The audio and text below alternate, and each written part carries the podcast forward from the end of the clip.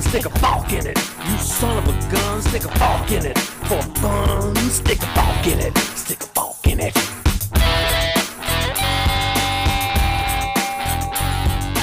Hello, Parkers. Esto es Soft Park It, el único podcast que es padrino de una planta. Este es el episodio 108, Ingeniero de Kiosco. Señoras en batica que te sientan 15 minutos. Se ven las mismas curvas y todo, como Adriana hace en su momento. Demasiado cifrinismo. No, no existo. O sea, eh, yo no sabía que yo podía ser tan bruto. Eh, yo no sabía que, que- que mi capacidad mental podía verse tan disminuida por el, eh, por el cansancio. Ah, ya ni, ni- ni siquiera se me ocurren las palabras. Te pregunto algo, bruto, o sea, ¿se puede ser bruto y dejar de serlo por un momento o al revés? Yo creo que eso no, ah, no, no, no, no funciona así. Tu, cap- tu capacidad mental disminuye Pero o eso no es lo mismo que ser bruto. ¿eh? No, o sea, a ver, Ay, te estás poniendo filosófico. Esto es más Bueno, filosófico. no, Yo creo sea, que uno es esto- esto es bruto una diferencia- dependiendo del, del tiempo y dependiendo del tema. ¿Ok? Entonces uno es inteligente en algunos o sea, momentos. esa es una diferencia más entre ser y estar. Que, que sobre la palabra bruto en particular. Exactamente. O sea, ser ser estar. bruto o estar bruto. Exacto. Yo estoy Claro. bruto. Estás bruto. Pero ¿qué es ser bruto? Ser bruto es que tu capacidad intelectual es baja. Sí, pero ahí te Y tienes es que muy fácil como lograr que tu capacidad tema. intelectual es baja. O sea, tú lo que estás pensando es en el chiste ese del tipo que, que pasa a una señora, se había tomado unos tragos y pasa a una señora y, y- y le dice, uy, usted sí es fea. Y la señora le dice, ¿y usted, borracho? Sí, pero a mí se me pasa mañana. Entonces, bueno, Jaime con que duerme unos días se le pasa. Exacto. Eh, Esperemos, esperemos. Capaz esto es permanente. Esperemos. Bueno, yo sí creo que sí, que la, que la inteligencia es algo que va oscilando con el tiempo. Es muy Sí. difícil de medir y, y oscila con el tema también. Hay temas para Sí, los que total. somos brillantes y temas para los que somos brutísimos. Entonces, He aquí, hemos hecho un testamento de 108 episodios sobre eso. Más que nada brutísimos, pero ok. Exacto. Ay, ay, ay. Muy bien. Pues bueno, Entonces, Alfredo, eres, eres el único vacunado de los... Medio el vacunado. primer ¿no? host que se vacuna. ¿Ah? Medio el primer vacunado. host que se vacuna. Medio Bueno, pero medio ya es bastante. Sí, sí. Medio es más que la mitad. Bastante protección. Eh, eh, sí, bueno, en particular hay que decirlo. Eh, bueno, vamos a contar la historia, ¿no? Eh, resulta ser que el martes pasado peleé con todos los eh, videntes que estaban hablando en el chat, porque ya en Florida se podía vacunar todo el mundo y mucha gente se había vacunado y bla, bla, bla, bla. Y yo les decía, no, ya va, las reglas son que es mayor de 60 y yo todavía no llego, por poquito, pero no llego, así que yo voy a esperar. Resulta ser que yo estaba equivocado. El lunes pasado habían cambiado a mayores de 50. Que yo no solo llego, sino que paso de largo, ¿no? Y, y entonces yo no me enteré y les cuento porque no me enteré. Yo en enero, algo así, cuando se podía, me registré, ¿ok? Para, ¿sabes? Para, me registré para vacunarme, ¿ok? Y entonces ellos, de vez en cuando, cuando cambiaban las condiciones, me mandaban emails. Ujú. ¿no? Entonces me preguntaban, ¿usted está, es profesor o está asociado a, Todavía a está una vivo. escuela? No. Eh, ¿Usted eh, es bombero? No, no soy bombero. ¿Usted es policía? No, no soy policía. Yo juraba que además teniendo la fecha de nacimiento, cuando llegara mi edad me hubieran dicho, mire señor, ya usted está listo, véngase a, a- a registrarse, ¿no? Pues no, eso nunca llegó. Ese fue el que no llegó. Llegaron todos los demás. Me tenían que preguntar si era bombero, pero no decirme, mira, ya está. Y entonces... La siguiente, la siguiente afirmación es, usted no es bombero, usted no es policía, usted no cumplió sus sueños de infancia. Todos cuando son niños quieren ser bomberos o policías. Yo, yo quería ser doctor. Doctor. Sí. Yo quería ser Hasta- matemático. Bueno. Hasta que me pegué en la cabeza, me salió sangre y empecé a llorar desconsoladamente y desesperadamente. Y le agarré miedo a la sangre y ingeniero de computación. yo, yo te digo una cosa. Yo, lo peor, o sea, yo cuando era pequeño, lo que me preguntaron qué quería hacer fue una cosa que me inventé en ese momento y que sorprendentemente hoy en día soy. Yo quería ser ingeniero de kioscos. De kioscos. ¿ok? De kioscos de revista, ¿ok? O sea, el tipo que se encarga de diseñar cómo se ponen los kioscos de revista, dónde van las revistas, cómo se ponen los periódicos, dónde van las chucherías. Es que ingeniero de kioscos. Es como la Hoy versión en día, de montar UX. websites es básicamente ingeniería de kioscos. Sí. o sea, un nombre claro desde los cuatro años. Y, y en los cursos de UX diciendo que no sé quién lo inventó en los 90 y eso. ¿no? Exacto, Y Jaime sí. en los 80 ya ¿Sabes estaba que hablando antes de el UX. UX y el UI y toda esa vaina, la ingeniería de kioscos era un tema. Claro. Está bueno. Mira, qué, qué sorprendente es que a estas alturas de la vida Jaime todavía tenga un cuento que uno no sepa. De, de ¿Verdad? su niñez. 108 episodios y todavía hay algo que no. Todavía hay cosas que no sabemos. Más 200. Más 200 anteriores, exacto. Bueno, entonces la vacuna, Alfredo, disculpa. Entonces, sí, ¿en qué estaba? Ah, entonces no me avisaron. Pero Ana Karina el jueves se enteró que ya los mayores de 50 podían. Y entonces empezó no solo a informarme, sino a mandarme links. ¿No? Trata aquí, trata aquí. Y yo empecé a buscar links también por mi cuenta, no sé qué, mientras estaba caminando y en el teléfono. Lo cual es malísimo porque por alguna razón, hablando de hacer kiosco, ninguno de estos sites funciona en un iPhone. Como si el iPhone fuera una cosa rarísima que la gente usara el web en un iPhone, ¿no? ninguno de estos sites funciona bien en un iPhone. Y entonces al final consigo uno que era un walk-in, que solo tenía 200 vacunas, pero que pedía registrarse en un site.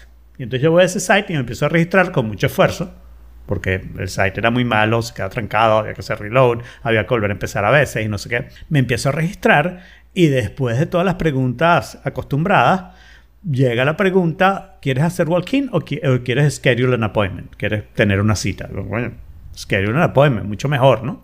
Schedule an appointment, escoge el lugar. Había un solo lugar y yo le había dado ya mi location, ¿no?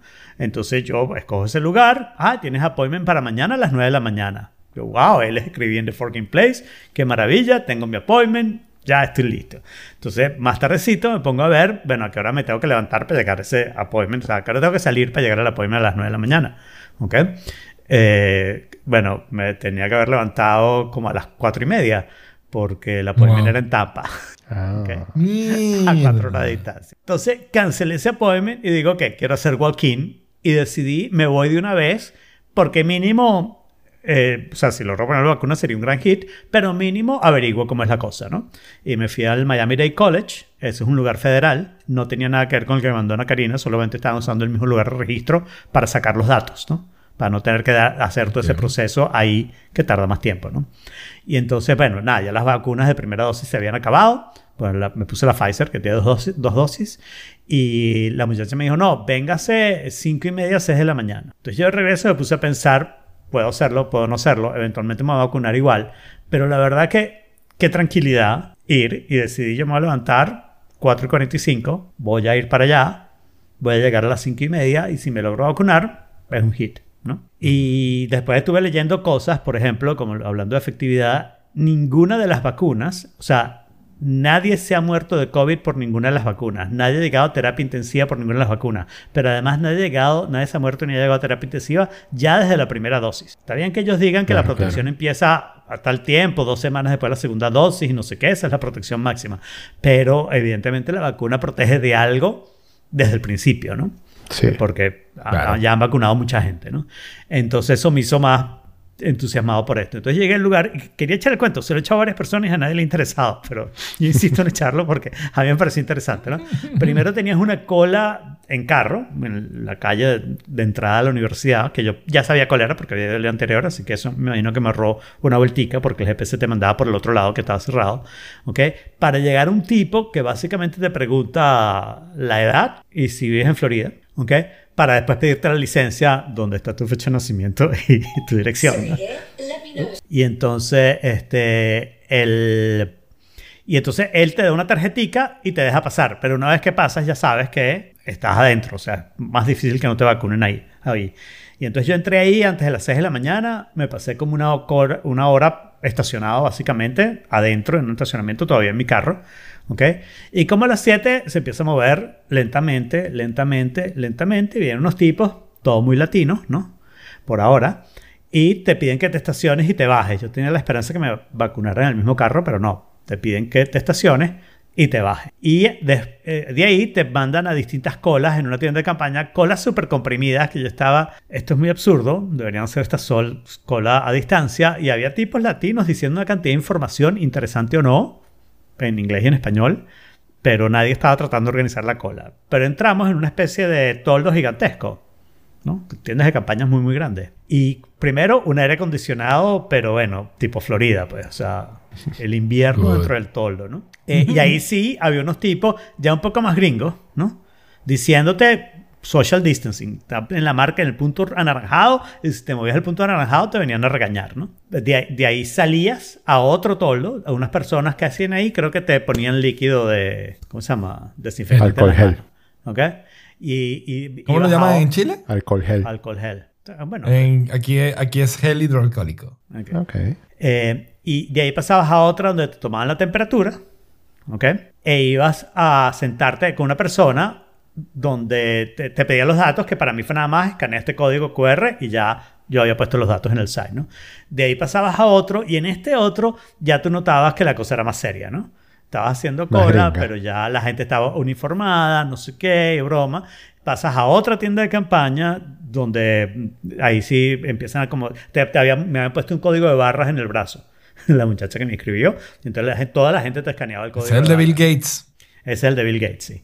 Y entonces eh, ya esta gente estaba como con unos chalecos, una cosa y no sé qué. Y ahí pasas a otra tienda de campaña donde todo el mundo es militar. ¿no? Antes había visto un par de militares, pero aquí era todo el mundo es militar. Te mandan una mesa, un militar te manda una mesa donde hay tres militares. ¿Ok? Uno te escanea. Como unas elecciones en. Venezuela, pues. Exactamente. Uno te escanea, el otro te inyecta y el otro anota qué inyección Ah, te tocó. A medida que te acercas a la, a la cúpula de votación, hay más militares. Sí, Eh, Te inyectó un militar. sí, un militar. ¿Pero por qué? Pero no te imagines un militar Porque para eso está la Guardia tipo Nacional. latino, ¿ok? Este es un militar gringo, gringo. O sea, todos eran altos y catires. Ahí no había ningún latino. Scott. Ni había ningún negrito. Te inyectó. Scott. No había- creo que había dos mujeres en, toda, en todo ese lugar, ¿ok? Wow. Y te dan el cartelito. ¿no? ¿Está en español o en inglés? Con, eh, el cartelito tiene en inglés, todo en inglés. Sorprendentemente para Miami. Y te dan la segunda. Claro, pero es que ya este lugar no era Miami. O sea, esto es como un campo de concentración. ¿Ok? Donde a medida que vas más adentro te vas dando cuenta de lo grave que se está poniendo el asunto. Pues. De ahí me podían haber mandado a Guantánamo y que, que sabía nada, ¿no? Claro, eh, pero es muy extraño porque aquí en Chile, cuando ella se vacunó, fue en una clínica y fue, o sea, cero seguridad en el sentido de, de seguridad de armas. O sea, Ya, porque no, yo Pero es que no, es- no es tanto por seguridad No, de armas. o sea, no, lo que está es- pasando es- aquí. En la Guardia Nacional es empleados baratos. Esta- para el gobierno Ah, federal. ok, ok, ok. Para el gobierno federal. Entonces estaban haciendo un Exacto, operativo militar para, y el objetivo del operativo es inyectar gente. ¿no? Claro. Y entonces después, eh, por suerte, la siguiente tienda de campaña ya es como ya sientes que está saliendo, ¿no? Porque ya se está como unas señoras en batica y no sé qué, que te sientan 15 minutos a ver si te pasa algo, ¿no? ya va, ya va, señora en batica que te De sienten 15 doctora, minutos. de doctora, de batica de doctor, enfermera, no creo. sé a dónde te llevaron a ti. ¿Qué te habrán No, no ba- Ah, no eran baticas. No eran baticas interesantes, eran baticas de doctor. Baticas de laboratorio. ¿Cómo llamas tú eso? Sí, sí, sí, Vatica. Definitivamente no señoras en baticas, pues. Bueno, porque eso es lo que eran. Eran puras señoras, estaban en batica, eran enfermeras probablemente. A un señor le pasaban una botella de agua fría, que yo no sabía que eso era parte de lo que se hacía si te daba alergia a algo. Pero bueno, ella sabrá más que yo. Hay 15 minutos que creo que no los esperó. En algún momento ella dijo, todo el mundo aquí levántese. Según mis cálculos no habían pasado los 15 minutos, pero yo me sentía bien. Me monté en mi carro. Tardé muchísimo en salir, porque claro, la gente saliendo, entrando y no sé qué, y era medio problema. Pero... Y bueno, y tengo la cita para el 16 de abril, para la segunda dosis. Genial, genial. Sí. Mm. Pues nada, yo te cuento que mi papá se vacunó hoy también. Ah, muy bien. Eh, lo llama, le, le avisaron hace un par de días. Tiene cita de vacunación en el Wanda Metropolitano. El Wanda es el estadio Del Atlético de- de Madrid. del Atlético de Madrid. Y entonces, nada, le tocó hacer su, su, cola distanciada. Eh, y le, le dieron su primera vacuna. Y su siguiente dosis es para dentro de 10 o 12 semanas. Claro, sí, están priorizando La como velocidad europea de ¿no? vacunación, ¿no? Wow. Sí, la- la- no, como Inglaterra no, como el resto de Europa, que es un desastre en la vacunación. Sí. Es que los europeos batallan mucho su- de su Pero un sistema de desastre, salud. porque fíjate, ya, Desastre. pero un momento. O sea, un desastre, ¿Un ¿por qué? Porque fíjate lo que acaba de decir Alfredo. Por pichirre. No, pero un momento, fíjate lo que acaba de decir Alfredo de que el medio ya es más, ya es mucho más, ya es bastante. Entonces, si tú vacunas a bastante más gente con la primera dosis, la segunda la, la alargas con tal de vacunar a más gente con la primera. No, no, no, en eso estamos Pero de es acuerdo. que En eso no tiene sentido. O sea, tú tendrías que no? lograr, entendemos que es un proceso y que hay una parte logística, ¿no? Pero tú tendrías que lograr tener suficientes vacunas, porque si entre la primera y la segunda dosis hay tres semanas, en ese tiempo deberías poder adquirir y sabes que vas a tener esas vacunas, porque tres semanas no es un par de días, ¿no? O sea, tú pones tres semanas entre las dos vacunas, oye, el gobierno, o sea, en Florida lo logran, con eso te digo todo, Jorge, en Florida lo logran y en España no. Eso dice mucho de, de las cosas, ¿no? Ah, pero ya va. Aquí es cuestión de números. Florida, que no es Estados Unidos. Vamos a hacer un ejemplo. Vamos a poner el ejemplo de 100 personas. Ok. Si tú se supone que tienes que vacunar a 100 personas y Sí. tienes 100 dosis para... A ver, no. Tienes 200 dosis. Porque de esas personas Ajá. ya tienes hasta la segunda. Y la tienes guardada, la vas a tener guardada es que por un no mes. tengas hasta o, la o así segunda. sea- o, Eh, o así sea diferido. Pero es que ese es el error. El error es pensar, yo tengo estas dosis y estas son todas las dosis que voy a tener. No, Tú tienes que estar comprando vacunas constantemente y lo que sabes es que nunca vas a comprar menos vacunas que antes, ¿no? Entonces, tú lo que tienes que calcular es cuántas vacunas me llegan por semana, ¿ok? Y yo tengo Pero que en esas asegurarme vacunas que que, en te tres semanas... por semana, si tú las eh, como que priorizas a más gente en vez de segundas dosis, al final estás es que- vacunando más gente más rápido. Jorge, estás haciendo la elección equivocada. No es yo tengo 200 vacunas, entonces voy a vacunar 100 personas porque los vacuno hoy, guardo 100 dosis para dentro No, de es que ya, ya pasamos la parte de guardarlas. Ya estamos hablando de lo Es que, que tú estás diciendo. Olvídate de la parte Claro, de guardarlas. lo que yo hago, yo hoy tengo 200 vacunas, vacuno a 200 personas y me aseguro que en tres semanas tengo al menos 400 vacunas. ¿ok? Ok, en e- Para cuando- vacunar cuando a las 400 200 que ya vacuné. ¿Y, y no, por qué no, ¿y por qué no vacunas gente. a 400 personas más para que sean 600 Porque- vacunados y así sucesivamente? Ajá, porque de esta manera estoy saliendo de gente que ya está lista y estoy llegando a done. Tú quieres llegar a done y eso es parte de lo que quieres hacer, ¿ok? Tú quieres llegar a done. Y la otra parte es, a medida que pasa el tiempo, tienes que ser capaz de conseguir más y más vacunas porque han Por- manufacturado más y por tú puedes supuesto. comprar más y va a ser más fácil conseguir vacunas. Entonces al principio tienes que hacer restricción, pero a medida que pasa el tiempo no tienes que hacer restricción. Entonces Ok. no restringas la segunda dosis tampoco, ¿ok? No hay razón para restringir la un segunda barco en el dosis. canal de Suez. pero- No, bueno, a ver. Eh, ni Eh, o sea, ni tú ni yo somos expertos en vacunas, pero a mí me parece. No, pero esto no es vacuna. Esto no es Bueno. vacuna, esto es project management. No, no, porque en, en Project Claro que Management. A, a ver. O sea, sí, pero tienes que tomar en cuenta Pero. que con la primera vacuna ya tú, ya tú tienes un trecho ganadísimo contra lo que estás luchando. Jorge, Jorge, project management. Lo que tú estás diciendo, que estás en todo lo correcto, es que yo tengo que usar hoy todas las vacunas que tengo hoy. ¿Ok? Pero repito, a medida No, pero lo que, le está diciendo, tiempo- lo que le está diciendo es que tienes, que tienes que usar todas las vacunas que tienes hoy en personas que no se hayan vacunado antes. Bueno, eso, Te eso conviene no más tiene mucho alargar. sentido. Porque entonces nunca vas a llegar a Done. Tú quieres llegar a Done y tú estás seguro que en tres semanas vas a tener más vacunación. Si te organizaste bien, si te organizaste mal, eres un peo. Pero si te organizaste bien, en tres semanas tú vas a tener más vacunas de las que tienes hoy. Entonces no restringas quién se va a vacunar. No empiezas a preguntar qué tiene la primera dosis, no sé qué, y tratas de que la gente te engañe para agarrar la segunda dosis, no sé qué. Tú lo que haces es que tienes una persona, ya se vacunó y le dicen en tres semanas tienes la siguiente vacuna y tratas de conseguir la mayor cantidad de vacunas posibles, porque al final el objetivo del proyecto, ¿ok? No es eh, solo eh, que se muera la menor cantidad de gente posible. Por eso es bueno, pero eso es solamente el objetivo secundario. El objetivo primario es hay que acabar con la enfermedad. Y para acabar con la enfermedad tú necesitas todo el mundo con dos dosis. Ese es el objetivo, ese es el done del proyecto. Y tú tienes que llegar a done. Y la única manera de llegar a done es empezar a llegar a done. Y, y el tiempo para llegar a done es entre dos semanas y un cierto tiempo. Tampoco puedes alargar mucho la segunda dosis porque empieza a ser menos efectiva. Eso también es un problema, ¿no? Entonces tampoco la puedes alargar eternamente. O sea, que, que tú decir, el año que viene prefieres, damos la segunda dosis. tú prefieres 50 personas al 100% que 100 personas, digamos, Es que al lo estás, 80%. lo- insistes en verlo de una manera como no lo puedes ver. Porque yo estoy vacunando a todo el mundo y le voy a dar las dos dosis a todo el mundo. Y entonces la pregunta es, ¿cuál es la manera más rápida de llegar a Don? ¿Ok? En tu manera, si pasas un año vacunando a todo el mundo, te pasas dos años antes de vacunarme. En mi manera, termino en año y medio. Y ese es el objetivo. ¿Ok? No sé, los números que te estoy dando son inventados, pero creo que tú me entiendes. ¿Ok? El objetivo es llegar a Don. El objetivo no es vamos a vacunar a todo el mundo. Pasas un año vacunando gente y ahora tienes que volver a vacunar a todo el mundo. ¿Ok? Te vas a pasar otro año, tardas Es dos no- años. no. Mientras que mi manera, en, bueno, Estados Unidos lo demuestra, pero perfectamente. O sea, todo lo que ustedes pantallean de su servicio de salud, ay, que es socializado y qué chévere y no sé qué, Estados Unidos está demostrando que es Yo no mucho estoy capaz de pantallando nada. bueno, los europeos en general, eh, es, mucho eh, es muy capaz de hacer este procedimiento y tener la gente vacunada en poquísimo tiempo de a millones, porque entiendo que Israel y Chile han vacunado más, pero son poquitos, ¿no? Estamos hablando de millones. Ya vacunamos a 100 millones de personas en menos el tiempo que, que- que dijo, como se llama el presidente, que ya no importa. Y, y, este, y, y vamos a terminar en meses. ¿Ok?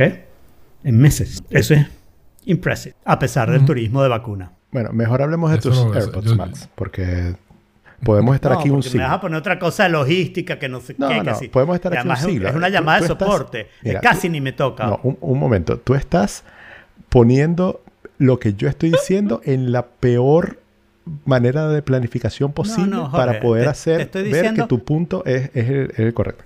Por No, eso, te estoy tus diciendo AirPods Max, que ahí no te puedo rebatir nada porque son tuyos. Si me puedes rebatir, si es una llamada de soporte, aquí el experto eres tú. No.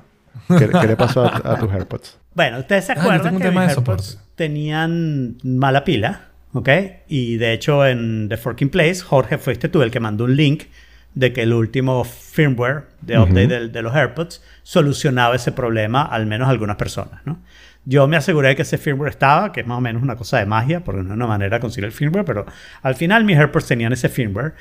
Y hace unos días desistí de tratar de no guardar los AirPods en no en la caja original, porque esa no la pienso usar nunca, pero en la caja que había comprado, en el estuche que yo había comprado, que tiene los imanes correctos y no sé qué. Y mis AirPods vivían descargados, descargándose súper rápido, no parecían entrar nunca en un very low power mode, que se supone, lo- la teoría es, esto me lo han dicho la gente de soporte de Apple, que en cuanto tú los pones con los imanes, eso los pone en un low power mode y a los tres días se ponen en un super low power mode. ¿ok? Si los dejas sin los imanes, se supone que en 24 horas deberían estar en este low power mode y en, no, perdón, en unas horas debería estar en este low power mode, en unas horas de estar quieto debería estar en este low power mode y hay un, a un modo intermedio al que llegue en 15 minutos, pero de todas maneras los tres días se ponen en este super low power mode que es como si estuviera off. Quietos en sentido de no movimiento. No movimiento. Claro, cuando los mueves, ellos se prenden. Ok. ¿ok? Lo cual es medio chimbo porque si uno guarda en un stand, entonces muchas cosas lo mueven, ¿no? Que no te des cuenta. Y eso fue lo que pensé y por eso fue que empecé a decir, lo guardo en la caja. Los, los iba a usar la semana pasada y estaban con cero pila, o sea, no tenían nada de batería y no tenía una semana sin usarlo. Tenía de repente 3, 4 días. Y entonces dije, nada, esto requiere un experimento. El viernes los puse a cargar, ¿ok? Eh, así full, ¿no? Y, y entonces el sábado en la mañana estaban full cargados y a las 24 horas habían perdido 30%. Entonces ahí me conecté con Apple Support, aquí vienen las críticas de Jorge, por chat. ¿Ok? Que es la manera más fácil de conectarse por, por, con Apple Support. Pero la que menos te brinda. Support, Exacto. Y entonces, bueno, ellos me dijeron que me preguntaron cuál era el firmware. Yo hice como que lo buscaba y les dije que era el firmware correcto. Eh, le, mm, me pidieron que lo reseteara. Yo la verdad que no sabía cómo se reseteaban. Creo que los había reseteado alguna vez, pero no estaba seguro cómo. Entonces le pregunté, "Ay, ¿cómo se hace eso? Me dijo cómo resetearlos, los reseteé y entonces me dice, bueno, entonces ahora. Yo le digo, no, ahora hay que esperar porque yo no sé si el problema está resuelto, ¿no? Dice, claro, entonces lo que vamos a hacer es que vamos a poner una llamada de soporte, ¿ok? Eh, el martes a las 8 de la mañana. Usted los tiene en observación, nosotros sabemos que hay un issue con la batería, o sea, esto se sale, y, y entonces, bueno, vamos a, a- a ver. Y esta mañana yo me puse a fijarme y de domingo al lunes la batería bajó como 7% y de lunes a martes como 8%. ¿ok? Claro, para sacar las baterías tengo que eh, moverlos para que se conecten al iPhone y ver cómo está la pila, ¿no? Pero de todas maneras, 7% en 24 horas es muchísimo, ¿no? Claro. O sea, eso quiere decir que vas a perder eh, 21% en los tres días que se pone el Super Low Power Mode ese, ¿no? Y eso es como demasiado, me pareció, ¿no? Y la pe- persona de soporte con la que hablé esta mañana eh, me dijo lo mismo. En algún momento trató de decir, ah, no, ya descubrí cuál es el problema. Hay un firmware update. Y ahí sí le contesté automáticamente 3C39, porque me sé el update. Entonces ya dije, ah, está bien. Estaba muy simpática, la verdad. Las dos fueron muy simpáticas y, y muy eficientes. Y bueno, la conclusión del cuento esta mañana, la llamada fue súper rápida. ¿Ok? O sea, me dijo, ah, ¿qué ha pasado? Cuando le dije la batería, me dijo, no, eso no es lo que, lo que nosotros esperamos y no es lo lógico y no sé qué. Y entonces la conclusión de todo esto es que me van a mandar una caja para yo mandarlos a reparar. Y Que no es Ok. la experiencia que uno deseaba, ¿no? claro, tú, tú querías que te mandaran unos y que tú devolvieras estos, ¿no? Eso sería muchísimo mejor, ¿no? Pero no parece ser lo que están haciendo. Y tampoco quiero que me los reparen. O sea, Claro, los claro. un mes vinieron malos, ¿ok? Sí, Con sí, un sí. claro. asterisco curioso, ¿no? Si le hubieran puesto un botón de power off a los AirPods, nunca me hubiera enterado que estaban malos. Claro. Porque la batería no se les gasta sustancialmente cuando los estoy usando. Lo impresionante es cómo se les gasta cuando no los estoy usando.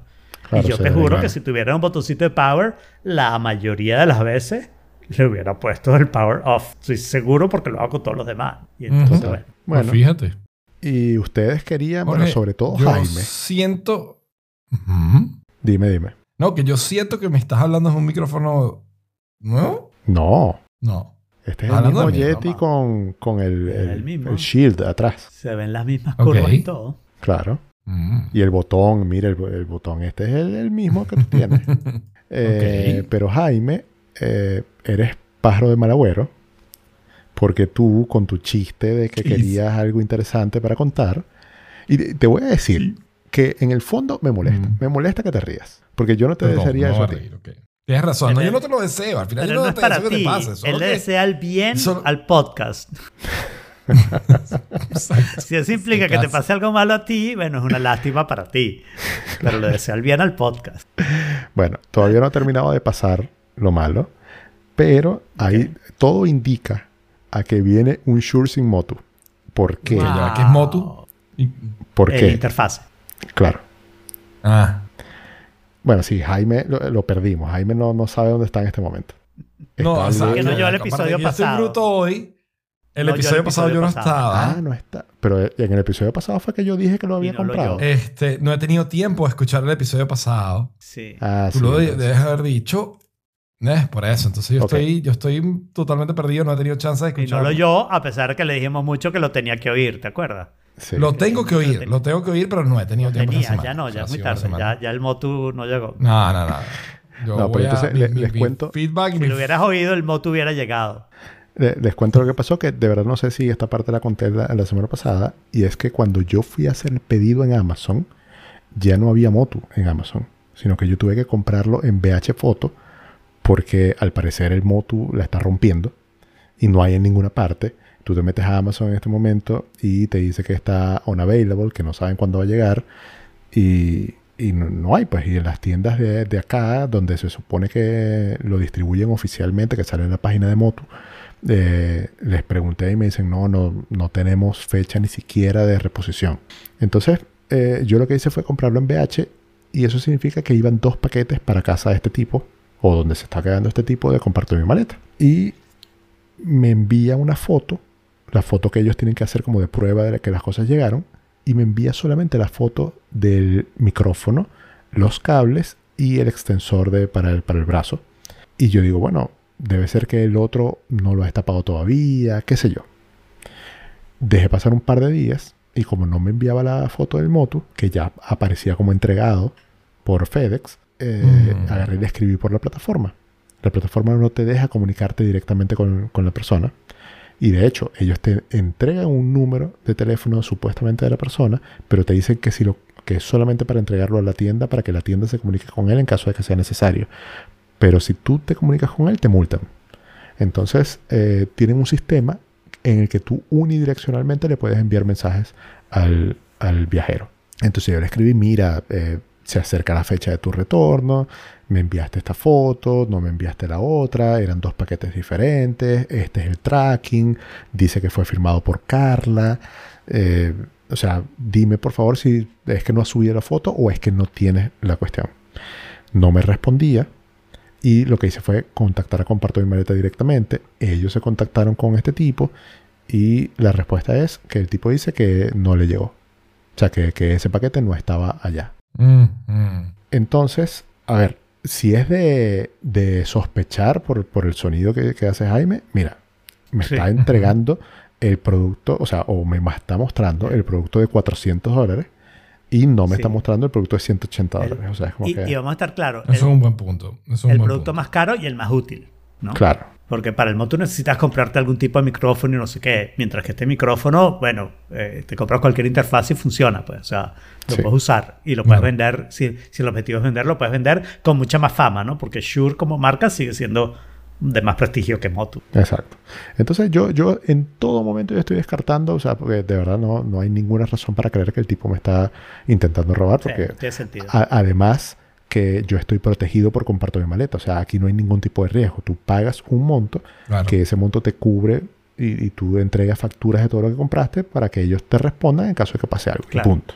Eso no, es el, eso no es el tema. Claro. El tema es que el tipo se venía ayer o se venía hoy, yo no sé cuándo, y hasta el momento yo no sé si al final apareció o no apareció eso. Porque puede ser, no sé, que, que esté en el cuartico eh, donde, donde reciben los paquetes del sitio y no lo agarró, qué sé yo, pueden pasar muchas cosas. Hay que buscar quién es Claro. Carla. Y cuando me meto en VH Foto, eh, como que son muy cristianos, porque están de vacaciones en What? Semana Santa, están cerrados, totalmente Ah, cerrados No son cristianos. evangélicos, qué sé yo. cristianos, No, no por ese lado. Son judíos. Ah, bueno, no sé. E- Entonces, eh, están cerrados por Semana Santa y, y vuelven el 5 de, de abril. Y nada, o sea, no funciona ni el correo, ni el teléfono, ni el chat, ni absolutamente nada, ni envíos, ni nada. O sea, es demasiado loco que a estas alturas de la vida una tienda cierre como semana y algo. No sé, Nueva York es un poco Es así. A mí me sorprendió, después de cinco años de dar clase en Michigan, te lo cuento nada más para como anécdota, ¿no? Después de cinco años de dar clase en Michigan, a mí se me había olvidado que era Semana Santa, ¿no? De dar clase y estudiar, ¿no? Que es Semana Santa ni lo había pensado. Y en Nueva York, la universidad, Paltz, que da dos horas de, de New York City, eh, no solo celebraba todas las fiestas, sino que a partir del miércoles ya no había clase, ¿no? Y yo nunca había oído eso. Ujú. O sea, y, y cuando fui, yo fui a dar clase el miércoles, porque no hay nadie. No, no, porque Holy Week es what? Y, ahí se la que me recordé. ¿verdad? Que, sea- que- que- y, y entonces puede ser algo que sea muy estatal. Y ellos simplemente, como cualquier persona lo haría, aproveche, ¿no? Cierre el lunes y martes antes, porque, porque va a trabajar dos días. Claro. La gente se va a ir de Spring Break, probablemente. O sea que. sí. Bueno, pero bueno. en- entonces, hasta Entonces, el pero no sabes si te llega. No, no sé si me llega. Y además, el, el añadido este de, de las medidas sanitarias de los viajeros que vuelvan a Chile, Claro. que, que son 10 días de cuarentena obligatoria, dependiendo de dónde vengas, eh, y si eres residente o no, tienes que pasar 5 días en un hotel sanitario. Y bueno, todo esto ¿Y- es, es la clase de cosas que te pasan cuando vives en el tercer mundo. Exacto. ¿Y qué posibilidades hay en Claro. Chile de que consigas algún tipo de interfase? Interfase Barato. sí, sí, la, la Scarlett, sí la consigo, está disponible en stock, la puedo ir a buscar. Bueno, no, porque estoy en cuarentena, pero, pero, pero Ah. eh, sí hay. Motu no existe aquí, o sea, cero stock, nadie. Damn. Wow. No, sí, Ay, bueno, qué esa no es una marca tan. ¿Y qué alternativas tienes? O sea, si no usas el, el Motu, No, no se escucha. hay algo No tengo que ni siquiera pueda- cómo conectarlo, porque es XLR. Claro. O sea, Pero Claro. no, hay- no te puedes comprar una en Chile, una, una planta que, bueno, que te haga el trabajo, que sea más o menos equivalente. pero es que, mira, eh, la Scarlett, que es la que recomendaba a todo el mundo antes de que existiera el Motu, o antes de que se popularizara, no sé, eh, no te no te potencia, si se puede llamar de esa manera, el Shure por completo, sino que necesitas también un Cloud Lifter, un, un activador de micrófono que llaman, ¿no? Porque no, wow. la Scarlett no te da los suficientes decibeles como para, para que se llegue a niveles normales el Shure. Entonces tú necesitas algo de 150 dólares y otra cosa de 160 dólares. Entonces serían 310 dólares para ah, potenciar el Shure. En cambio con el Motu, con 180 dólares ya lo haces. Haces el trabajo de las dos cosas. Por eso es que está tan, Claro. tan popular y tan demandado. ¿Y tú me puedes recordar por qué el fetiche con ese nuevo micrófono? Sí, porque, Porque lo quieres, Jaime. porque ¿cuál me gusta, empeño? me, me- me gusta. O sea, se, se escucha demasiado clean. Es como... eh, Y bueno, en- eh, como que investigando sobre este micrófono me di cuenta que tiene cuarenta y tantos años de vida ya. O sea, no es una tecnología, no es algo nuevo. O sea, es un micrófono de estudio, eh, la, la fa- gente famosísima ha grabado con él. O sea, es el estándar de- para, para, para audio, para vocal. Y, y- y me gusta. O sea, yo, yo, yo quisiera saber cómo, o sea, un micrófono que le haga justicia a mi voz. Y no tener que pasar por el tema de la, la- la ecualización de no sé qué, que si las cornetas, que si- Ok, ok, ok, no, está bien. O sea, perdóname, no sabía que. Por que la se tienes que pasar tan- de todas maneras. Tan errada en la vida. Bueno, ¿no? pero estas cosas baratas de 150 dólares que no te agarran bien. Que, que- bueno, las primeras, no sé, no sé, Ah. dos, tres meses con el, con el Yeti X fueron terribles para mí. Hasta, autoestima. Sí, tú tuviste una experiencia con el. Yeti de autoestima, sí. Con todos sus electrónicos, Alfredo. Con todos sus electrónicos. Él ha tenido una experiencia un poco traumática. Es cierto, es cierto. Yo tengo que hacer la observación que a mí el Yeti X no me parece nada barato. Sí, yo a mí tampoco me parece tan barato. Me parece, Lo- lo me parece muy bueno. Sin embargo, yo te digo una cosa. Yo hasta cierto punto creo que tenía más dominio y, y mejor manejo del Yeti normal que Claro, del Yeti sí. Este fue un step Ya. back. Yo no sé, yo no sé si estoy arrepentido del cambio de Yeti a Yeti X. Eh, sí estoy un poquito que sí, me hubiera gustado saber más y entonces entender que era mejor que... mi- si, si hubiera sabido que me iba a comprar el, el interfase, entonces me hubiera comprado un micrófono para el interfase, Claro. ¿no? Y, y que lo hubiera podido usar para más cosas y no sé qué. No el Shure Claro. SM7B, porque no me he comprado el Shure para la guitarra, no me lo voy a comprar tampoco para la voz, ¿ok? Pero algún audio técnica barato que, que funcionara o algo así, no sé qué, y creo que ahí tendría mejor micrófono.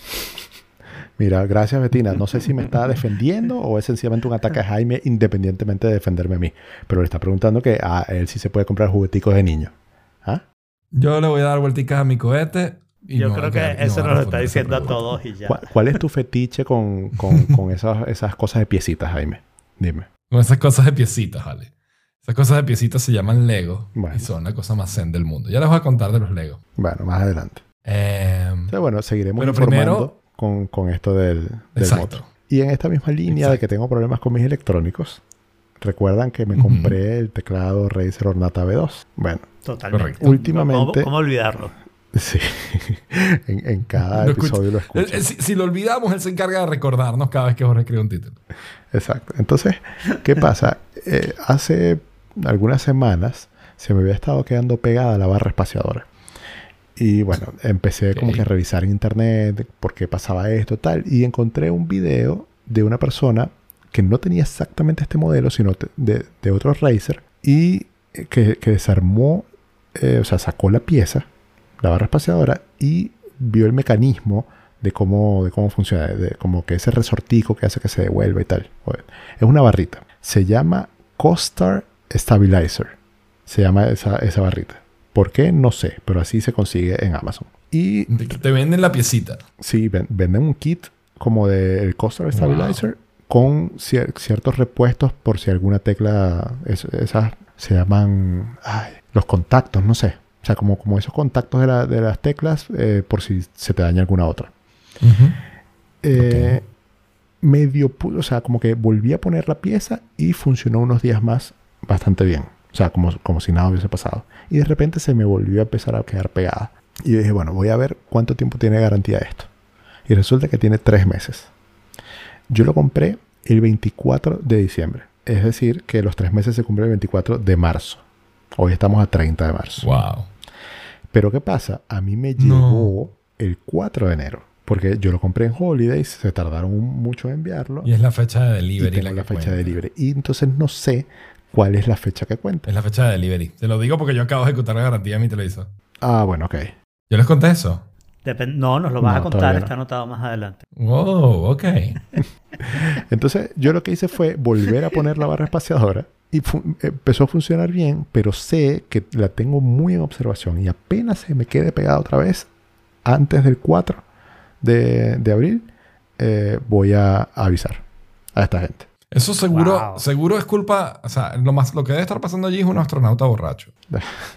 Estoy seguro. El chiste de El Fretless. Space Bar. Claro. Yo le estaría dando coñazos a esa barra espaciadora todos los días hasta que, Para que se echara a dañe, perder claro. el 3. Sí, sí. claro, sí, sí. claro. Es, más, yo escribiría el email, el 3, pidiendo información de garantía porque la barra espaciadora no, No. funciona.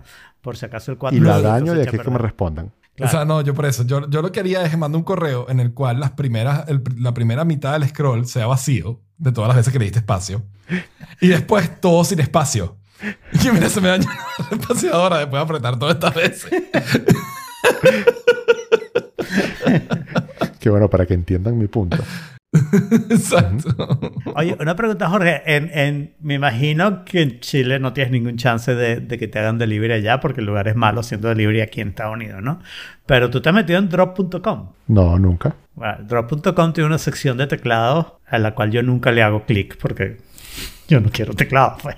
Pero me imagino que para ti puede ser divertido ver las cosas que hacen la gente que está lo suficientemente loca con teclados, ¿no? O sea, entenderás más que eso que yo, me imagino. Pero esto es una tienda, estoy viendo, ¿no? Es- eh, más o menos. Eh, es un asunto muy interesante. Eh, ellos lo que hacen es que se contactan con manufacturers, como yo lo, al menos lo que hacen en audio, ¿no? Se contactan con manufacturers, famosos o no, y hacen productos que son como ligeramente modificados y ediciones limitadas, limitadas entre comillas, ¿no?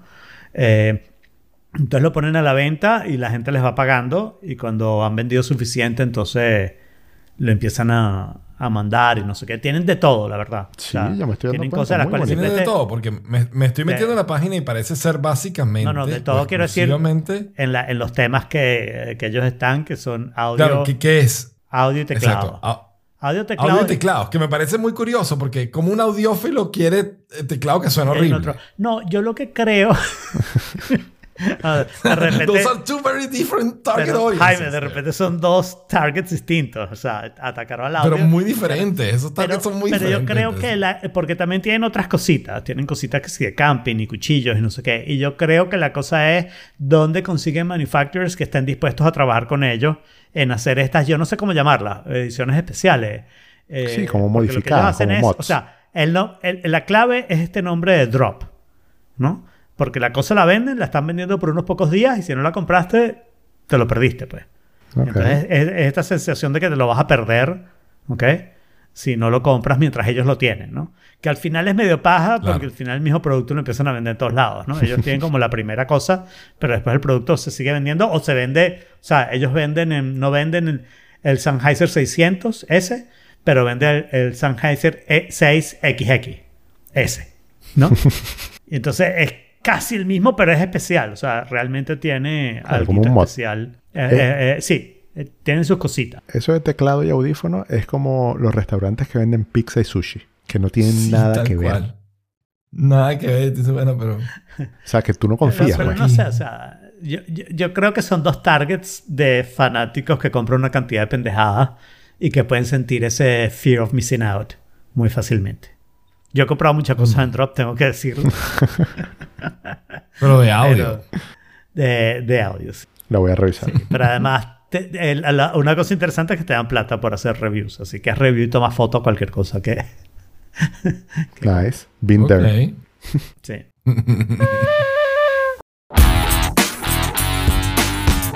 Y pasamos a los links. Y el primer link es nuestro. Tenemos un contrato anual, una, una exigencia contractual anual, que tenemos que mencionar la tristeza que sentimos de que ha desaparecido Google Reader. Y esta es una página dedicada a eso, que no sé si la hemos mencionado antes, pero igual mm, satisface. No, no está llegando un poco muy tarde. Bueno, pero es que es una página dedicada a. O sea, es, es un memorial. Debería ser una así para, para, para Fireworks. Ok. La aplicación de diseño que yo usaba antes. Yo es que yo escribí un... un- ¿Cómo se llama? Una eulogía. Eh, Esto es un memorial ahí de cuánto tiempo tiene Google Reader sin existir y cómo todavía lo extrañamos. Yo no lo extraño. Yo estoy muy contento con Feedly. Yo sigo extraño usando RCS todos los días de mi vida. Yo uso Feedly, pero yo extraño Google Reader Claro, y me cambiaría un santiamén el día que Google dijera vamos a, a revivir Google Reader, excepto que estoy seguro que la cagarían. ¿no? Pero está, está chévere la página. Es justo eso, un memorial. Un memorial, sí, y es lindo. O sea, para los- nosotros los que tenemos todavía ese sentimiento de ojalá pudiera usar Google Reader, la verdad que sí, es lindo tener eso. Y la gente deja mensajes. Para mí, que- sí, me gusta. la gente deja mensajes y todo. Sí, en el sí. guestbook. Sí. Para mí, eh, o sea, lo, lo importante, lo importante, lo que sí no he cambiado nunca es eso, usar RSS. Para mí sigue siendo la forma de Sí, consumir yo tampoco. contenido más usada por mí. Yo tampoco, y lo, lo discutimos cada vez que satisfacemos este contrato, pero yo todavía extraño mi River of News de la manera en que se hacía un River of News. Ujú. Y bueno, el siguiente link es eh, uno que compartieron en The Forking Place. Cuando Héctor estaba preguntando si alguien tenía un modelo de currículum de CV, que me pareció chéverísimo y bueno, para que quien no esté en The Forking Place pueda disfrutarlo. Porque hay bastantes plantillas que están bastante chéveres. Mi plantilla particularmente es un Word que no tiene nada de diseño, que tiene dos columnas para organizar mejor la información, pero es totalmente plain. O sea, lo, lo- lo único que hago es con el tamaño y con el peso de las letras, hago las jerarquías. Es, es lo único Mm, que, con lo que nada. diferencio. Pero, o sea, por ejemplo, mi nombre fíjate, está, me- es lo más grande, está en negritas, está en mayúsculas al principio. Entonces es como que el, el resto del texto está más pequeño, los make it títulos más grandes. make it bold. ¿Cómo? Claro. Make it big, make it red, make it bold. Ajá, exacto. Lo que falta es que esté rojo, pues más nada. Yo tengo un formato que lo uso, pero más que nada cuando me piden llevar una cosa impresa, ¿no? Y claro, ya casi nunca hago eso y casi nunca necesito mi currículum. Pero yo tengo un formato que está en LaTeX que hace un PDF que es súper lindo, ¿no? Pero es más que nada cuando llego a lo impreso. Yo ahora, si lo. ahora, ahora hace dos años, si me piden un currículum por correo electrónico, mando un Word con Mando un Word suponiendo que lo que ellos van a hacer es hacer algún tipo de proceso electrónico para llenar un site y después van a pedir que de todas maneras yo llene ese site again. ¿Ok? O sea, ese va a ser el proceso, ¿no? Y entonces lo- mando un Word con rabia. e- Esa es la realidad, ¿no? Amigable para los robots. Eh, Sí. Para mí este tema es más serio de lo que parece. Este, yo el año pasado que estuve en búsqueda de trabajo bastante, estuve dándole vueltas al concepto del currículum. Yo siempre he hecho mi currículum en HTML y CSS. Plain, escrito a mano, handcrafted, como si estuviera haciendo, ¿sabes? Un, un- un adorno de madera. O sea, con todo el cariño del mundo, puliéndolo por las esquinas correctas, utilizando las, las cosas como se tienen que hacer. Muy, muy artesano. Hubo una versión de colores No. que te quedó espectacular. No sé si sea todavía la que tienes. ¿Una versión de colores? Sí. No, creo que no. La nueva es burda de plain. La nueva es la versión para mí más avanzada de todas porque es bastante, bastante elástica. ¿Ok? Que es la primera vez que hago algo así. El CSS básicamente responde a la pantalla que lo estoy viendo. Más allá de diseño responsive, este es todo. O sea, él se va a expandir. El tamaño de la fuente se expande. Los, los anchos, todo se expande a la pantalla que lo está viendo.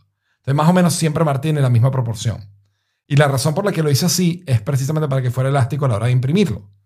A la hora de imprimirlo, lo único que yo tengo son unos divs, que son unos spacers, para que me haga los saltos de página donde me los tiene que hacer. Y entonces esos spacers solo se ven a la hora de imprimir y me, me cuadra las páginas bien.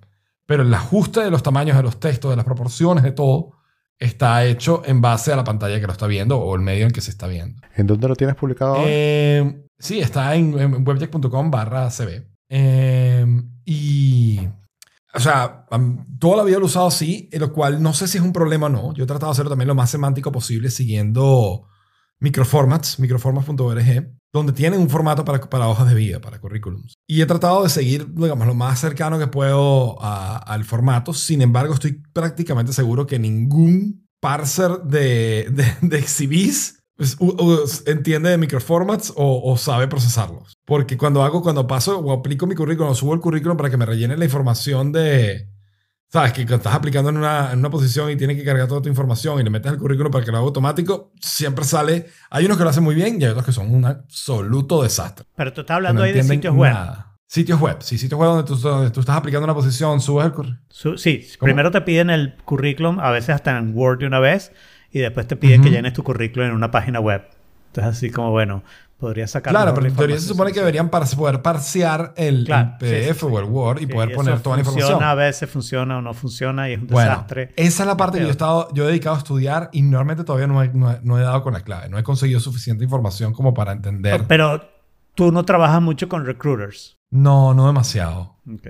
Me Porque a mí esa es la parte que pero- sí me da rabia. O sea, cuando un recruiter me dice a mí, mándame tu archivo en Word, yo ya estoy seguro que ese tipo lo que necesita es una cantidad de emails que dicen, oh, esta semana Claro. pedí 150 resúmenes en Word y los cargué en el sistema. ya hice Claro, muy, trabajo. proba- es muy probable. Me pasa mucho y casi siempre son hindúes, de hecho, los que hacen eso. Eh, Sí, sí, sí. Bueno, son, son de todos los países.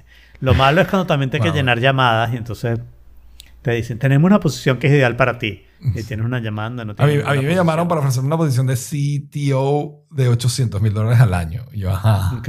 ok. Sí, pero al final no sonaba más fishy eso. Y que no, no, te quedé. no, no quiero. Sí, era, era- para trabajar A mí- con un príncipe nigeriano y... A mí me, hablando, hablando de ese tipo de posiciones, a mí aparte de haber ido a Amazon, yo una vez entrevisté para ser CTO de, de mm, Quicken Loans, que son los dueños de Rocket Mortgage, que lo pueden haber oído en algún podcast de su preferencia. Ujú. Y llegué, o sea, como al segundo o tercer filtro. Ok. Era en Nice. Detroit. Vendí mucho que yo había estudiado en un árbol y que conocía Detroit, entre comillas. Ay, Ay, ay, ay. Pero entonces, bueno, me he dedicado como a estudiarlo mucho y sigo contento con el formato que tengo.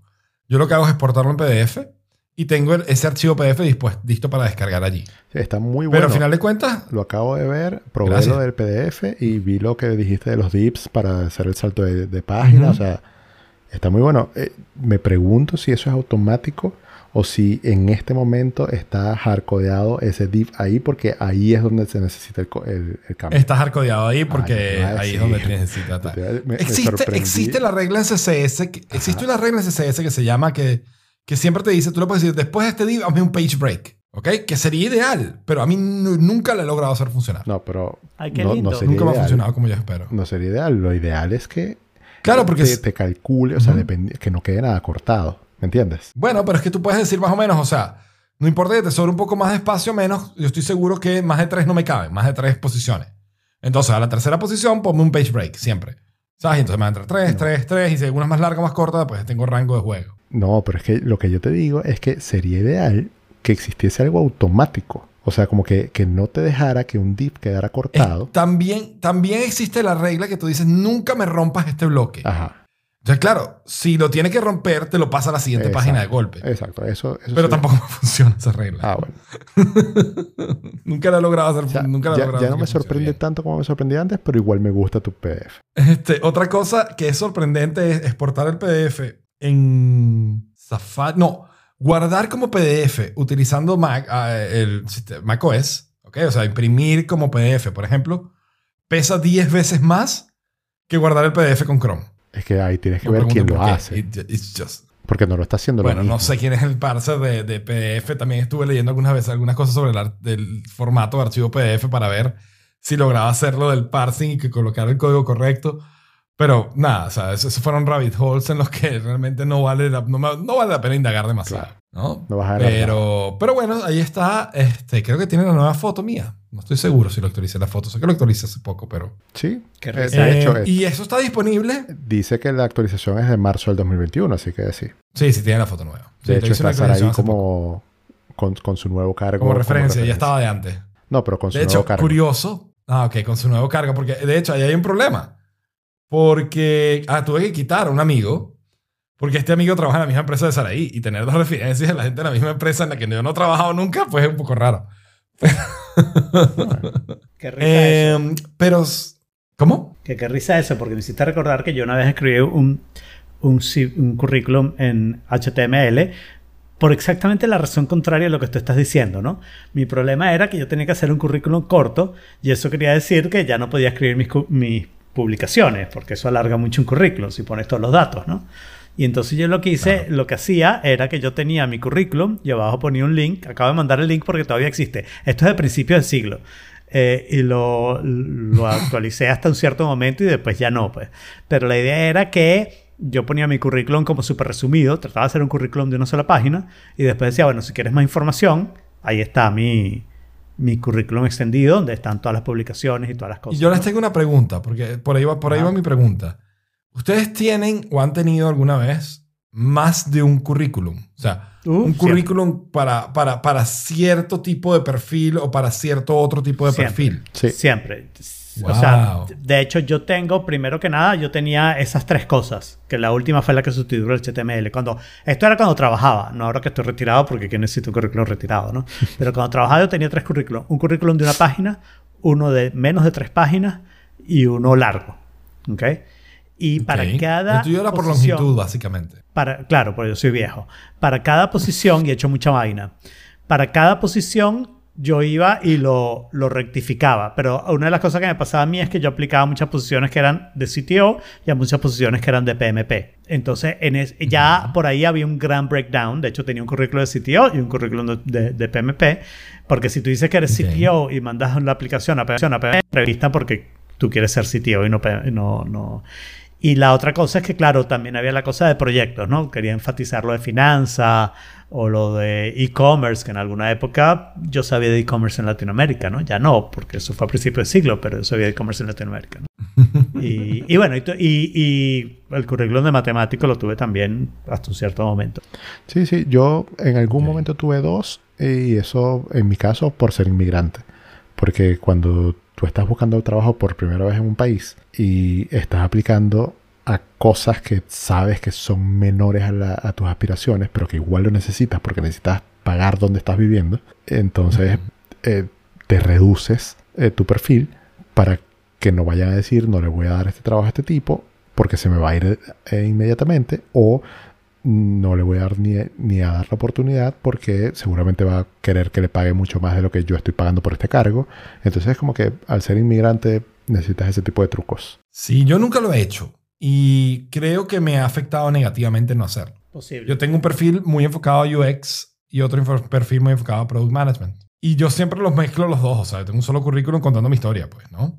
Pero la realidad es que yo debería tener uno enfocado, un currículum Sí, para claro. Jaime, el UX Designer, y para Jaime, el Product Owner. Sí, sí, sí, sin duda. Porque es que tú estás queriendo, o sea, el, el currículum, uno piensa que es para hablar acerca de uno, pero el currículum de verdad está para convencer a quien te va a contratar o no. Pero, De que a ver, tú eres un buen fit para ese rol. Pero hablando de ese tema, yo creo que ese ámbito del, del recruiting está pero listico para hacerle un disruption, ¿ok?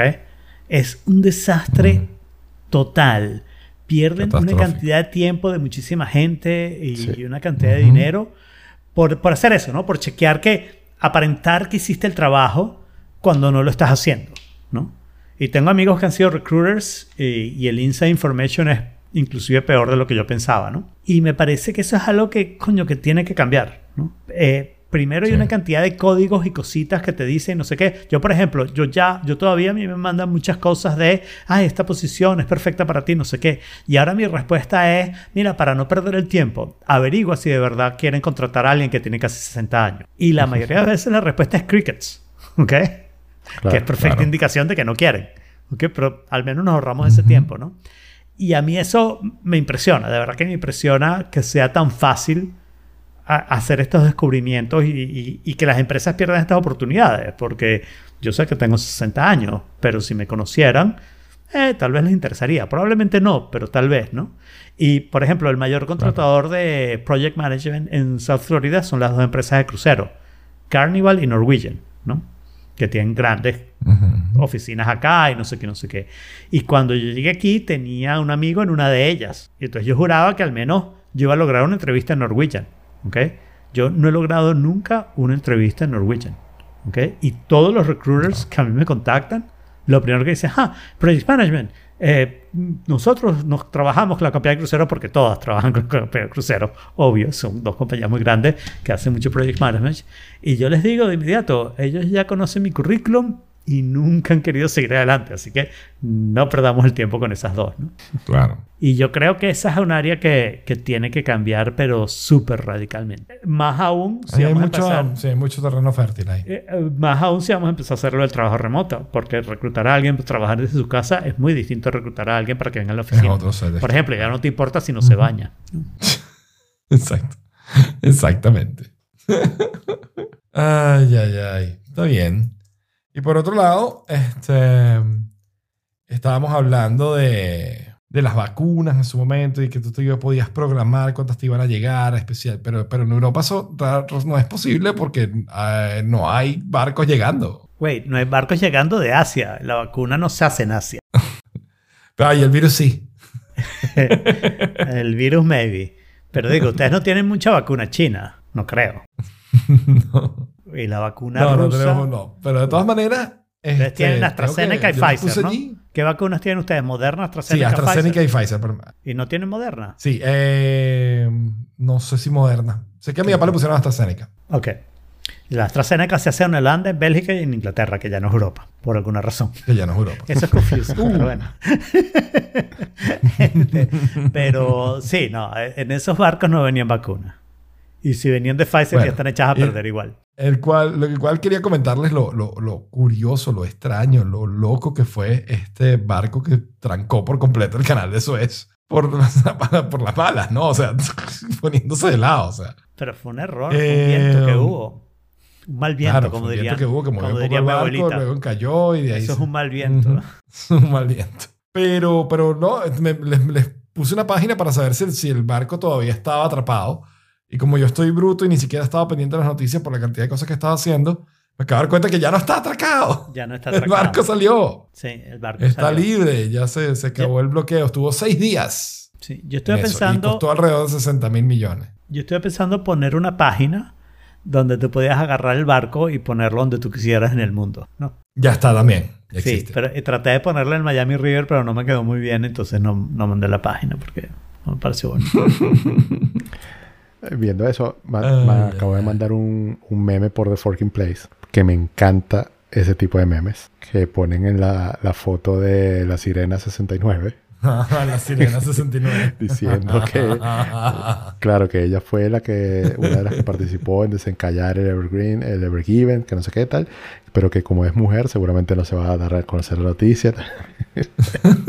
Me encanta Lo malo de ese meme es la parte real, ¿no? Yo he visto como 15 fotos distintas del equipo que desatascó el, el barco. Dice, güey, o sea, hagan una ¿Quién foto de todos. dónde- o sea?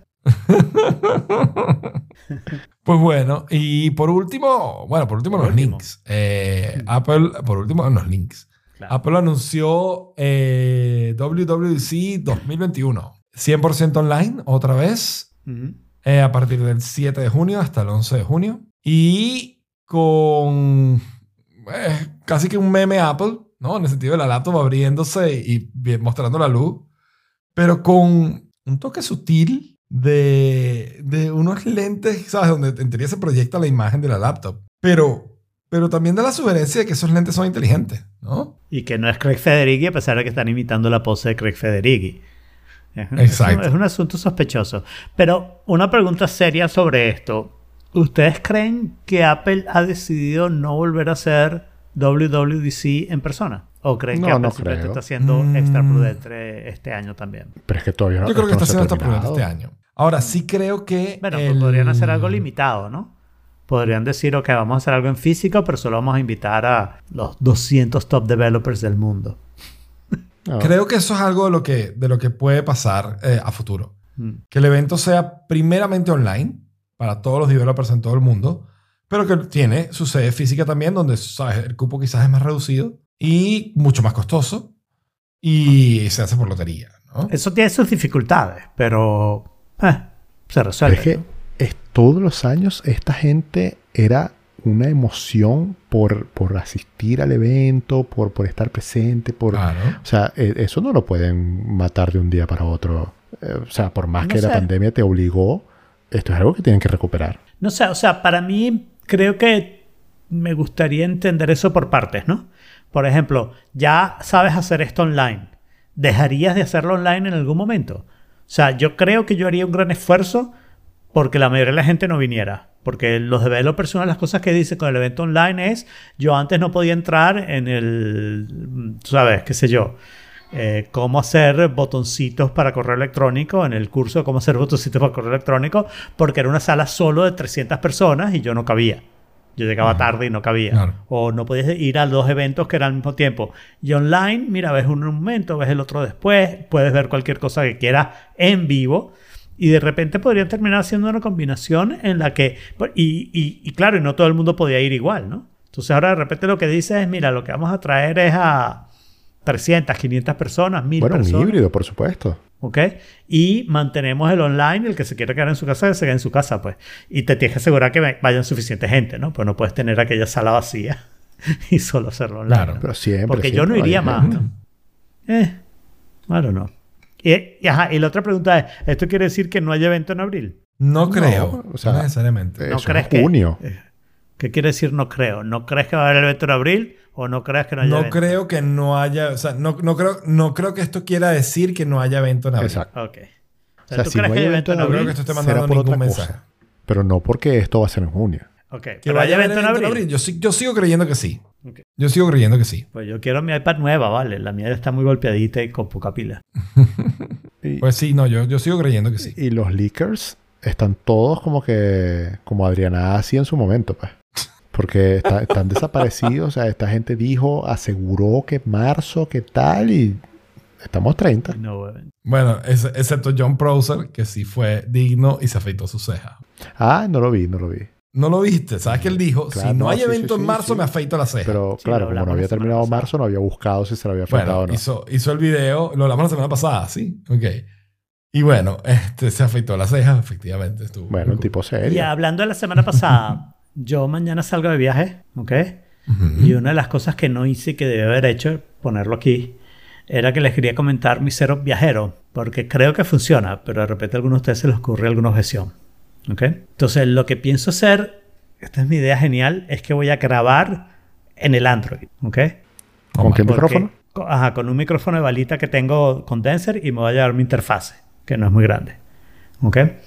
Entonces grabo en el Android, que estoy seguro que puede grabar aunque cambie de aplicación, aunque apague la pantalla, eh, él sigue grabando. ¿Ok? Ya hice esas pruebas. ¿Quieres? Te tengo una historia interesante, por cierto, que a lo mejor puede cambiar tu idea. ¿Ok? Leí el otro día que tu aplicación web favorita, StreamYard, ahora ofrece la opción de grabar el audio independientemente de cada No. persona y poder bajarlo. Ok, eso está bueno como backup, pero no quiero eh, grabar en StreamYard, ¿ok? Quiero una grabación local. No quiero nada que vaya por internet, porque ya por internet estás haciendo cosas con el audio y StreamYard sobre todo. Pero está bueno, pero eso es pagando. Seguro que es pagando. Creo que sí. Ok, entonces no voy a pagar. Ya pagué una vez y no funcionó. As- bueno, y en ese caso, Jaime, asegúrate la semana que viene de tener la grabación de todos, por si acaso hay algún tipo de problema, ¿no? Pienso estar el StreamYard en el iPhone, ¿ok? Con eh, estos audi no, no estos audífonos, los Audio Técnica con el cablecito que tiene micrófono. Creo que esa es mejor solución que usar los AirPods o que usar los AirPods Max, ¿no? Creo que esa es la mejor solución porque es un cablecito, pues va a ser un Sí, micrófono seguro, que se seguro. va a ir medio chimbo, pero bueno, eso lo oyen ustedes nada más, Sí. la grabación va a quedar buena. Y después en el iPad voy a tener Notion y, y voy a poder cambiar tranquilamente a Telegram si quiero, o ver la- el chat Claro. de YouTube y no sé qué. Entonces sí les parece... Sí, Coherente. el tema, ¿cómo, Sí. ¿cómo te queda grabado en el Android? O sea, el formato y eso es manejable. Es un MP3, sí, es manejable. Claro. Totalmente. Ok. Sí, ya, ya probé, lo puedo importar a Ferrite tranquilamente. Ok. Ok. Sí. Eso funciona todo bien. Excelente. Huh. Stick a fork in it. You son of a gun. Stick a fork in it just a little bit of fun. Stick a fork in it. Just see if it's done. Pues bueno, yo les quería contar que me mudé. Mi nivel de, de cansancio extremo de estas últimas dos semanas, la razón por la que la semana pasada ni siquiera estaba pendiente de la hora, este, por lo cual me salté y me perdí casi una hora de podcast o más, es porque me estaba mudando.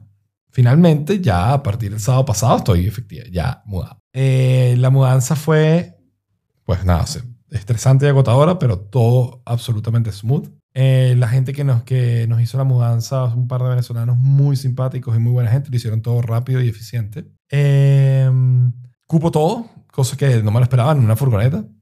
Te cupo todo, gracias a Dios. Eh, limpiamos el apartamento anterior hoy, eh, quedó bastante bien también. Y aquí todavía estamos haciendo setting up. Este es un apartamento mucho más grande y no estaba nada amoblado, nada. Entonces, claro, nos ha tocado pues comprar cama, comprar sofá, traernos con los muebles que yo, ya yo tenía, pues más o menos armar casa, pero por ejemplo todavía nos falta un comedor, nos faltan sillas, nos faltan, ¿sabes? Otras cosas, Claro. un mueblecito de recepción en la sala y demás, ¿no? Pero lo- una de las ventajas es que en este tengo, este es mi pequeño estudio, pues, una segunda habitación que estoy utilizando como estudio, donde tengo todos los legos puestos y donde estoy pensando hacer pues un background. En este background realmente el, el- el escritorio de Saraí va a quedar igual a la, a la izquierda, a la derecha del, del- de la pantalla, porque bueno, es donde hay espacio para que quepa su, su pequeño escritorio. Pero justo atrás estoy pensando en montar un pequeño mueble con cubos para que se vean algunos legos y la isla un poquito más arriba. Eh, ahí pueden ver, está la isla pirata por completo. Sí. Se pueden meter en video de YouTube en una hora 15. Este, y en una hora 16. Pero bueno, nada, la mudanza salió bastante suave. Les conté la historia de los sofaces. Sí, y te iba a Sí. Ha preguntar, tenido sus percances, pero sus percances curiosos y divertidos que han salido bien. te iba a preguntar si fueron a buscar los que te habían enviado de más y si te habían devuelto el, el Sí. tercio. El día que estaba programado, el día que vinieron a montar internet, fue el día que vino Ikea, pues, se llevó los otros dos sofaces y trajo el, el resto El que tercio faltaba del, faltante. del otro sofá. Tengo el, el tercio faltante. Entonces tengo ya el sofá idéntico como lo tenía en, en Estados Unidos, así que pueden venir cuando quieran. Este, Maravilloso. por otro lado, eh, ¿les conté de la televisión o no? Nos Sí, claro. que no contaste prendió. que la televisión no prendió, Pero no nos ha contado qué ha pasado desde entonces. ¿Qué ha pasado desde entonces? Pues nada, bueno, yo llamé a, a LG y LG se rápidamente, gracias a Dios, se, se hizo responsable y dijeron que me iban a mandar un técnico. ¿no? Yo estaba preocupado por la fecha deadline de la, de la garantía, que es mañana. Pero eh, ellos dijeron, no, no importa, ya hiciste la solicitud, no importa cuándo vayamos. Total que me escribieron el viernes para decirme que venían el lunes. El lunes toca un, ¿sabes? Estoy, pues, estoy aquí más o menos a la hora y toca un técnico la... Lo dejo pasar, veo la camarita y cuando veo por la camarita viene con una caja gigante. Y yo, "Jaja, me traen otra televisión o esta es la caja en la que se van a llevar el mío. ¿No?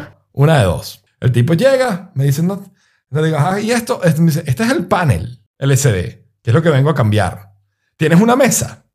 Y yo, "What?". Qué buen servicio. Entonces le digo, bueno, no, no tengo la mesa, pero tengo este sofá, le tiro el sofá, le pongo como sofá cama. Eso es perfecto. Y el tipo ha llegado, agarra mi televisor, lo tira ahí en, la- en el sofá y lo ha empezado a desarmar.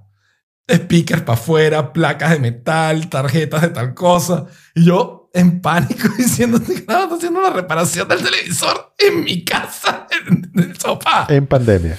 ¿no? En pandemia. Y el carajo echándome el cuento. No, esto- es- estos modelos han fallado mucho, hemos hecho muchos cambios de esto y tal. Entonces, ya lo tengo, ¿sabes? Dicho, hablando conmigo sí, ni sin mirar. Tú, tú, quita un tornillo, pone una cosa. Y yo, ok. Total que el tipo llega, abre la caja y se ve el panelcito así, ¿sabes? De, vidrio así, ¿sabes? Con, con los cables pelados abajo. Saca el otro panel, monta este y empieza a atornillar otra vez aquel el panel doblado sobre el mismo televisor y yo estoy como, un- chinchorro guindando. Yo, esto va a partir.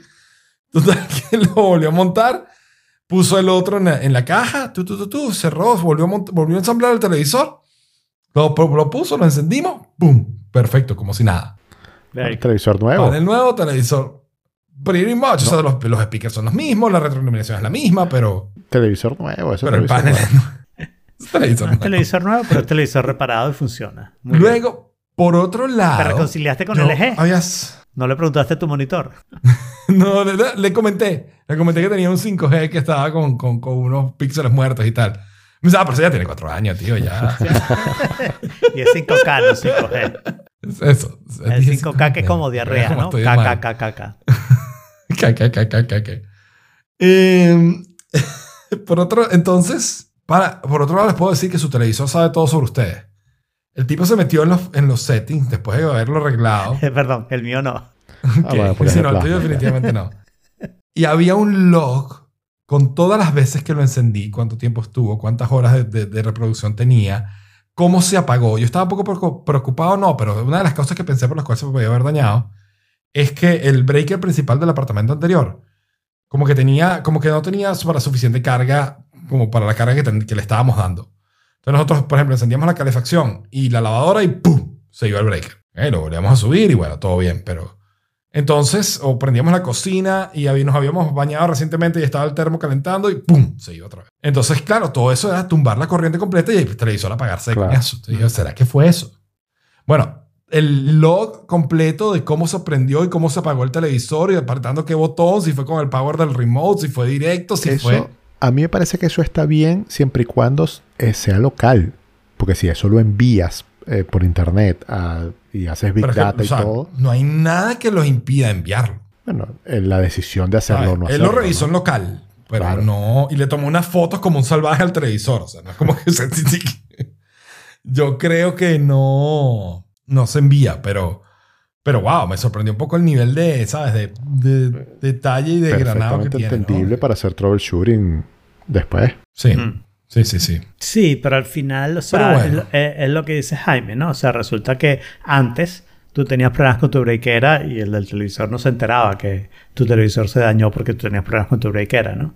Ahora el tipo va a Claro. saber, coño, 100 veces este año se te apagó el televisor de golpe porque se le fue la electricidad y, y eso no es normal y por lo tanto es tu culpa, ¿no? Y te pueden empezar a hacer acusaciones de... Claro. De- Pero en, en ese caso sería tu culpa. O sea, es como que Ah. sí era tu culpa. Eh, eh, sí, pero antes no se Y- enteraba. y- pues, y o sea, claro, antes y- podías ocultarte mejor. Y Esa para cuando privacidad. tú lo necesites, ahí va a estar la información. Entonces es como que yo creo que es un buen Ah. trade-off. Yo no creo. Yo Eh, quiero mi ahí, televisión. ahí. No Yo sé, quiero no- mi no televisión claro. DOM para siempre y que sea Roku el que sepa todo sobre mí. Porque, vale contar que tú eres accionista en Roku, ¿no? Cada vez más. Está bajando, es buen momento para comprar. Ok, si no han comprado en Roku, aprovechen de esto ahora. no Esto es. es financial advice. eh, ¿Cómo se llama? Eh, Un consejo financiero. financial consejo advice. financiero, exacto. It's not financial advice. Exacto. Esta semana fue mi hermana, la que vive en Nueva York, que es escritora, que me pidió Financial Advisor. Ya hay dos personas que les he mandado mi, mi video de Profit para no tener que hablar con Good. ellos. nice. Ese video y ya. no me fastidie. Mira Ha esto sido ya una con gran cosa tiene. ese video. Pues nada, y por otro lado, eh, pues el estudio tiene problemas de eco. Entonces compré, pueden ver aquí, paneles de goma, espuma, absor- que absorben audio. Ok. Absorbe Ok. audio. Absorben audio, ¿verdad? Entonces si yo hablo así, por ejemplo, se debe escuchar mucho mejor, Uf, creo yo, porque simplemente... ¿Sí? Súper, te escuchas O sea como que capaz Jorge. no es cuestión de comprar paneles de audio, es solo no. esconderme en la pantalla. Pero no solo se escucha mejor, sino que también se ve mejor. Sí, me imagino que se ver mejor así, sobre todo. Este, Compré, me costó 25 euros 12 paneles de estos, de 30 por 30 centímetros. Eh, traté de pegarlos con tape doble faz y, sorpresa, el tape doble faz no se pega a la goma. Sí, Pero sí se pega a la pared. sorpresa. Claro, porque, la pared es otro material. La goma esa es muy porosa exacto. para que se pegue. Necesitas una, una goma especial para algo poroso. ¿Cómo? Sí, tengo que buscar cuál es el tipo de goma correcto para poder pegar esto entonces a la pared para eso- y poder reducir eso. Creo que va a Les recomiendo el site This to That. Que tú le pones, quiero pegar esto Créeme, a esto. Yo me metí y no conseguí, no conseguí ni el material de la pared ni el material de esta Pero goma. es porque no sabe. que- Es porque no sabe. Todos esos materiales Bueno. están representados de Entonces el sitio no es tan bueno tampoco, perdón. No, no es bueno, es simple. No está hecho para pero- cualquiera. pero sirve perfectamente una vez que te enteras de qué materiales quieres pegar. Es que quién sabe de qué está hecho una pared o de qué está hecho un panel de styrofoam.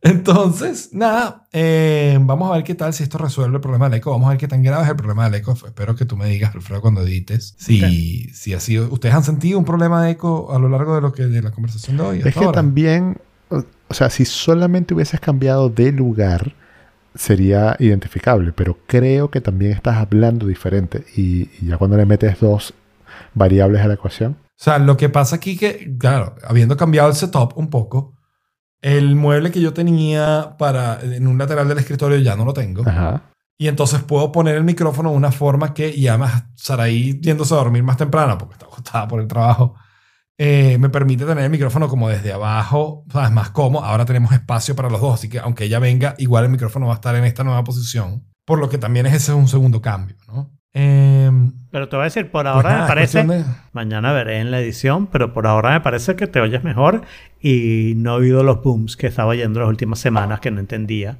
Eso está bien, quiere decir que puse mejor quizás el, el Quizás. brazo. Sí. Pero, y me debo escuchar mejor porque, porque estoy al lado del micrófono, Bueno, lo tengo claro. mucho más cerca y Sí. se, eso, eso Pero ayuda muchísimo. Le bajé el hablando más gain. Estoy hablando más bajo. sí, más Ah, bajo. que claro, porque tengo el micrófono al lado, entonces también tampoco estoy subiendo tanto la voz, estoy como cuidándolo un poquito más. Bueno, Pero- ¿sabes- y además por el eco, qué, o sea, no qué es lo mejor? hacer- Después revisa el video de YouTube en este momento, o sea, eh, empieza en, el- en la hora 20 1.25. Ujú. y, y llegas hasta este momento y fíjate que a veces cuando te mueves eh, te baja mucho la voz La porque distancia varía claro, mucho dependiendo te de qué estás moviendo mucho, estás hablando más bajo. Eh, eh, mírate tú Claro. mismo en, en YouTube y compárate fácilmente voy a con, hacer voy a alguna tratar de ser más consistente a la hora de, de, digamos, de, de grabarle la distancia y de todo eso. Pero, pero bueno, vamos a ver qué tal. Pues creo que voy a tener que comprar otros 12 paneles de estos para poder tener efecto suficiente, pero primero tengo que descubrir cómo se pegan. Bueno, yo te No, decía al no creo. principio Entonces, que con no los deberías 3M tener que comprar Lo que pasa es que esto es puras paredes duras, o sea, tengo closet aquí de madera. Sí, pero no importa. Tengo la ventana. porque- La ventana tiene la suerte de que le puedo bajar una cortina gigantesca, que la cortina es como un poco como de este material, Sí. mucho más delgado. Pero entonces, claro, ahí creo que ya por esa parte eh, resolví el problema de absorción. Pero con ponerlos espaciados tienes, no tienes que forrar la pared de, de styrofoam. Ok. Ah, ponerlos como. Pero yo pensaba ponerlos todos pegaditos, todos bonitos. No, pero- bueno, lo puedes poner bonitos como quieras, pero no diseño. tienes que tenerlos súper pegados uno del otro. ¿Ok? Ok. Las ondas tienen una cierta longitud Ok. y ya con eso tienes. Pues lo que necesitas es cosas soft que, que debiliten Ok. ese eco. Pues nada, por otro lado, guindé un suéter en la puerta y, y bueno, estoy haciendo todo lo que puedo para evitar. eh, me puse un peluche de este lado, ver si agarraba algo. Sí.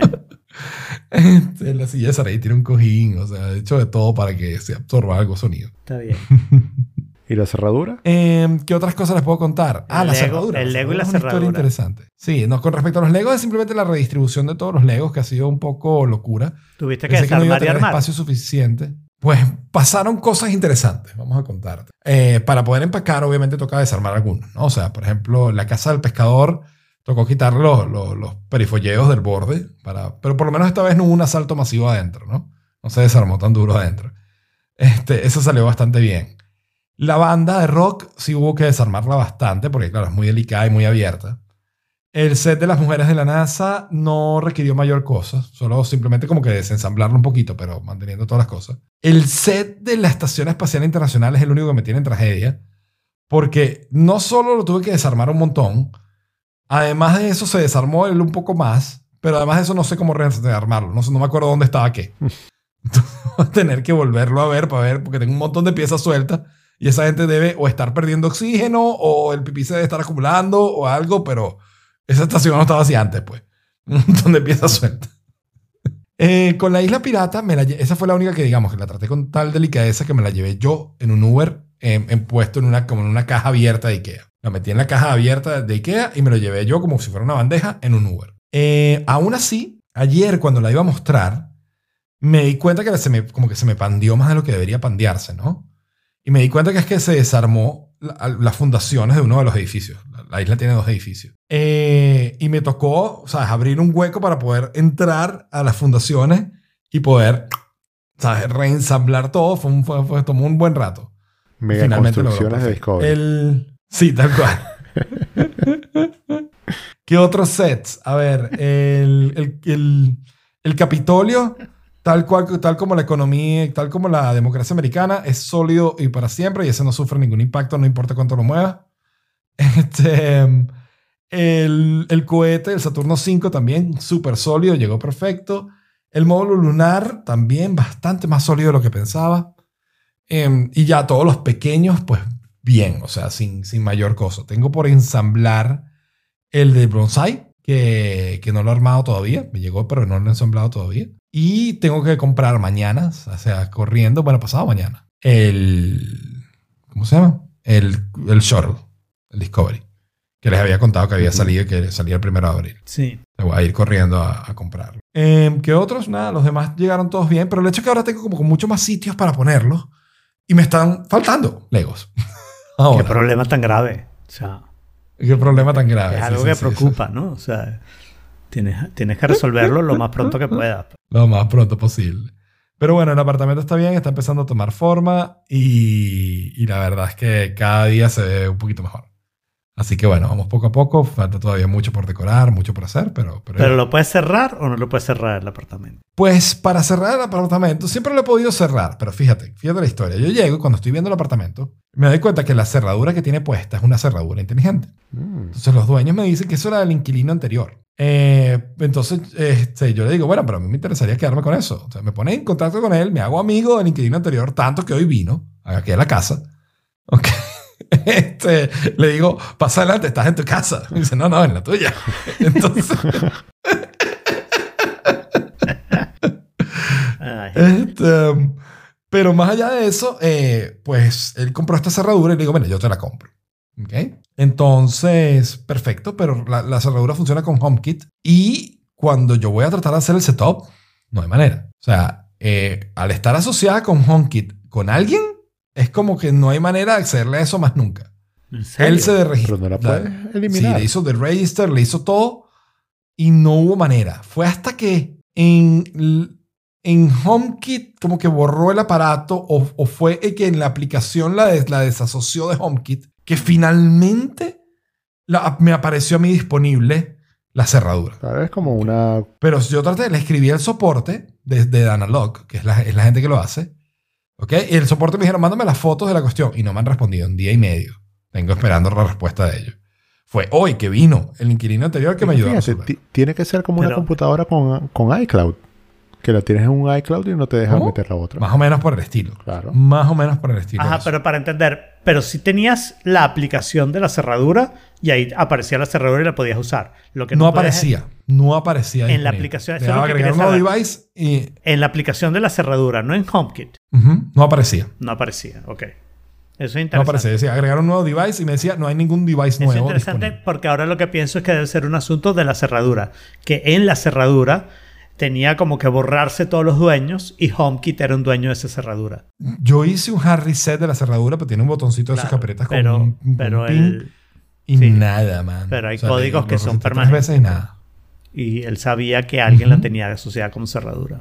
Interesante. Entonces, fue, este pana dio un poquito, empezamos a dar con la clave cuando le quitamos las pilas.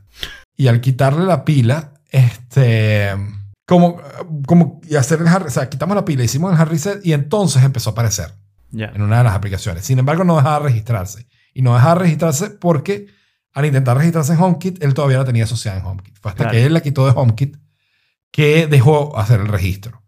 Entonces, bueno, el hecho es que ahora tengo una cerradura nueva que, que funciona fantástico, que abre y cierra la puerta y tal. Tengo que ver lo de las automatizaciones de HomeKit, cosas como, por ejemplo, cuando me vaya de la casa, cierra la, la cerradura y cuando me acerque a la casa, abre la cerradura. Eso sería la automatización, digamos, lógica e inmediata. Este, pero... Pero más allá de eso, pues finalmente tengo cerradura porque el otro problema que teníamos era que teníamos una sola llave. Nos dieron una sola llave, los dueños tenían otra y eh, portería tenía una. Total, que yo le escribo al inquilino anterior, mira, este, yo fui traté de hacer una copia de la llave. Voy a hacer una copia de la llave y me dicen, no, esto dice patent pending, las que dicen patent, olvídate de poderlas copiar, esas llaves son especiales, que ta, ta, ve, ese es un problema de vivir en el entonces- primer mundo. En Venezuela te duplican esa llave tranquilamente, casi sin la llave. En dos minutos. Entonces, este, nada, voy, le escribí, le escribí al inquilino anterior y me dice, no, sí, resulta que esto, esto viene con tres llaves, este, que son, ¿sabes? Forjadas en el Monte Olimpo con los rayos de Zeus. Y si quieres pedir otra, ¿sabes? Tienes que, que No, ¿sabes? Contactar tiene- a, los tiene- dioses, a los mismos dioses para que te... Tiene una brujería. No machine made by man can duplicate it. Exacto. Entonces, em, nada, em, eh, para conseguir la otra tuvimos que pedir a la portería que nos diera la llave para que Saraí tuviera una llave, porque si no, no, no tenía, o sea, hasta ahora ya estaba entrando y saliendo, si yo estaba adentro, yo, estaba con ella, o sea, si no, no. Em, pero bueno, ya tenemos la llave y ya tenemos la cerradura. Muy bien. Entonces, la cerradura inteligente, pues. Y también tienes un ¿Cómo? posible co-host para otro podcast. Porque si, com- si- ¿Por qué? porque si tienen la afición por cerradura, Es muy Claro. pana, pudiera ser un buen co-host. Y el nuevo apartamento del carajo es arrechísimo, por cierto. bueno, bueno, viste, son amigos ya, o sea, unidos por la cerradura. Unidos por la cerradura total.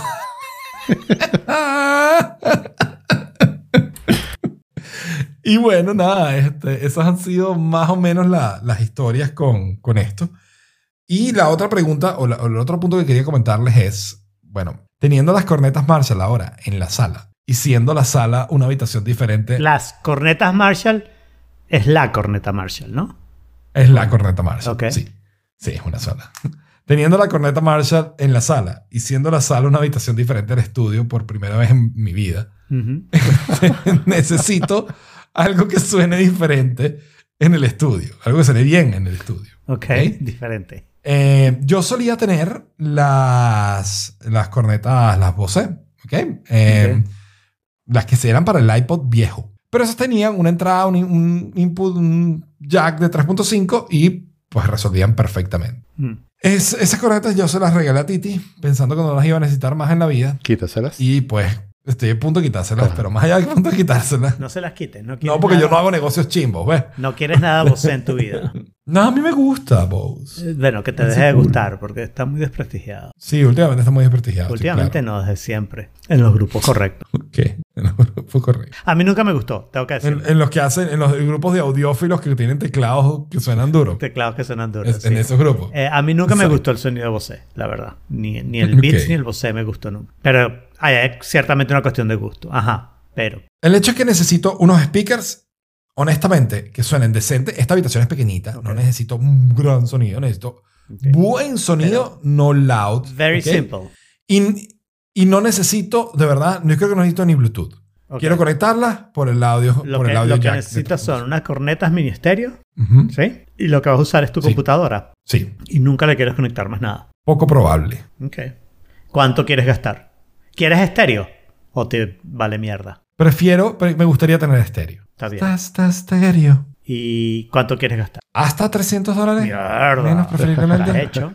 Estás hecho porque... Que Te va a poner la Harman y no sé quién. No, no. Harman Kardon, no sé qué vaina. Puro sci-fi. Sci-fi, eso suena como un sci-fi chimbo. Bueno, es Chinese hi-fi o cheap hi-fi de, de repente de, dependiendo de a quién le Oh my pregunte. god. Eh, ok, no quiero hacerlo en vivo porque además estoy en Chrome y no estoy eh, no he hecho sign in en Amazon en Chrome y no quiero hacerlo.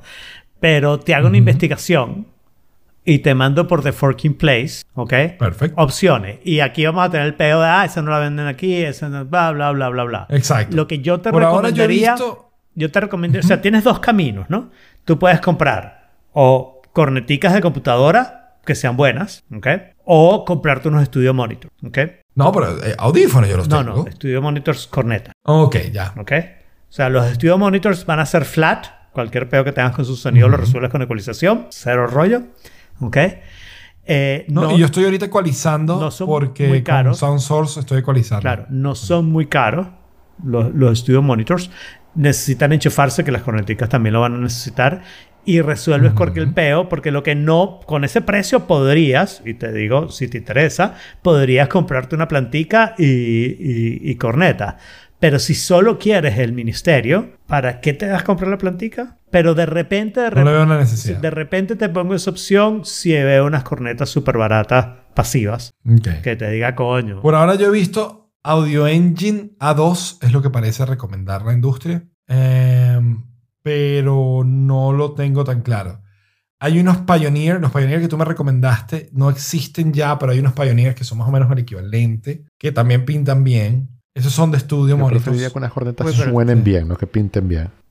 Pero los A2, los A2 son, son wireless. Tienen Bluetooth, pero también se les puede conectar, se conectan por USB. Ya, Y pero, tienen un DAC muy bueno ellos. pero yo te diría, abandona el Bluetooth. No, si lo tiene extra, pues bueno, chévere, gracias. Abandona el Bluetooth. O sea, si te interesara mucho, dale, pero mejor gasta, o sea, o el dinero que te gastes, gástalo en que suene Es bien. que speaker Bluetooth tengo. De hecho, el que, lo que tengo conectado ahorita Mm. son mis. eh, ¿Cómo se llaman estas? Las Sound Vaina, la- la- las Logitech. que- mm, ¿Cómo se llaman? Que son un circulito estas. Ya, ya tomo. ¿Qué sabe yo?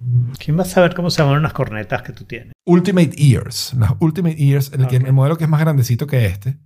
Que tiene salida de, eh, salida de, bueno, entrada, de- Entrada, de, salida. 3.5.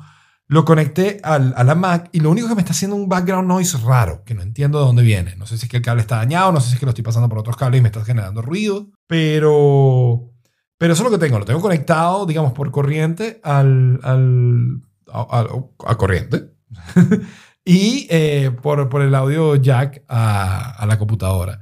Suenan bien, resuelve el problema, ¿ok? Son la- la- las Ultimate Ears, pero me gustaría algo un poquito más serio que esto, ¿no? Em, ¿Qué otras cosas? O sea, yo speaker, este speaker es Bluetooth y funciona. Este otro que tengo aquí es otro speaker Bluetooth. Y tengo, o sea, mira, Está en vivo. un speaker buscando. Bluetooth hasta de hamburguesa, ¿ok?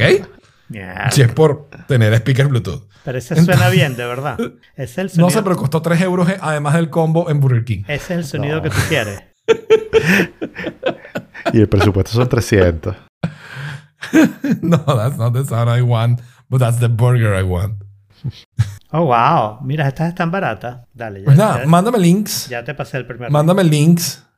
Perfecto. Y con eso, o sea, la sugerencia que tengan, Jorge, si tú tienes alguna, ¿tú estás usando los speakers de tu iMac? No, yo no uso speakers. O sea, solo audífonos. Tú estás todo el día con los Solo audífonos. con los audífonos. audífonos. Que es lo otro que había pensado. Y si me quedo con los audífonos, Claro. ya está, ¿no? O sea, Bueno, yo no entiendo. Esa, esa es una opción. O sea, y, y ahí te diría que esa es la pregunta de lo de los otros inputs, ¿no? O sea, la opción de poner una planta con cornetas pasivas vendría si es que tú piensas que algún día quieres poner otros inputs. Y Entonces te podrías comprar o una planta con otros inputs o... Pero si tú lo que estás pensando es, no, yo quiero unas cornetas para mi computadora porque de vez en cuando voy a poder no usar audífonos y usar estas cornetas, lo que yo te diría es, gástate 100 dólares en los Presonus, ¿ok? Que suenan razonables y si no lo arreglas con ecualización, tienen un tamaño razonable. Fíjate el tamaño, ¿no? Porque no sé el espacio que tiene. Y bueno, Eso es lo otro. Que el- no, no quiero que sean demasiado y, grandes. y el otro peor que tienes es lo del gusto, ¿no? Que Pueden parecer que se ven feísimas o no. Y bueno, y, No, el diseño, el diseño que me mandaste está muy bien, por ejemplo. Ese estilo me gusta, lo que me gusta, lo que no se ve el y el tamaño. tercer peo que tienes es, te debería mandar una foto de mi estudio, que teóricamente es mejor, sobre todo en tu habitación que tiene eco, ponerlo en la parte de adelante del, del escritorio, no echados hacia atrás, no pegados a la pared. Mm, Claro. Es mejor ponerlos lo más lejos de la pared que puedas, como Claro. un metro de la pared, para evitar que los ecos tarden mucho. Eh, Claro. y, y bueno, pero ya eso es un peo de dónde lo estás oyendo y no sé qué. Y ya eso es demasiado cifrinismo. Pero si te caben, esos son 100 dólares. ¿Qué es lo que te digo? 100 dólares porque, coño, lo único que vas a tener ahí es un ministerio. Claro. Y asegúrate Sí, que todo, asegúrate O sea, todo lo que te algo mande realmente- tenga ministerio. ¿Ok? Ok. Sean bonitos y el tamaño que tienen. ¿Ok? Para que no necesites interfaz. Claro, claro. Pues bueno, y creo que con eso esto ha sido todo por esta vez. Otro tenedor al lavaplatos y les recordamos que pueden unirse a The Forking Place y, y ver los speakers que Alfredo me va a mandar en t.me barra The Forking Place. Le damos gracias a Dane, a Bettina, a Titi y a todos los que estuvieron acompañándonos en el chat. Y nos vemos el próximo martes a las 5 de la tarde en O Fork It barra live. Now get the fork out of here. it, let. Stick a fork in it. Stick a fork in it, salmonella. Stick a fork in it, E. coli. Stick a fork in it. Stick a fork in it. Stick a fork in it. Stick a fork in it. It's done.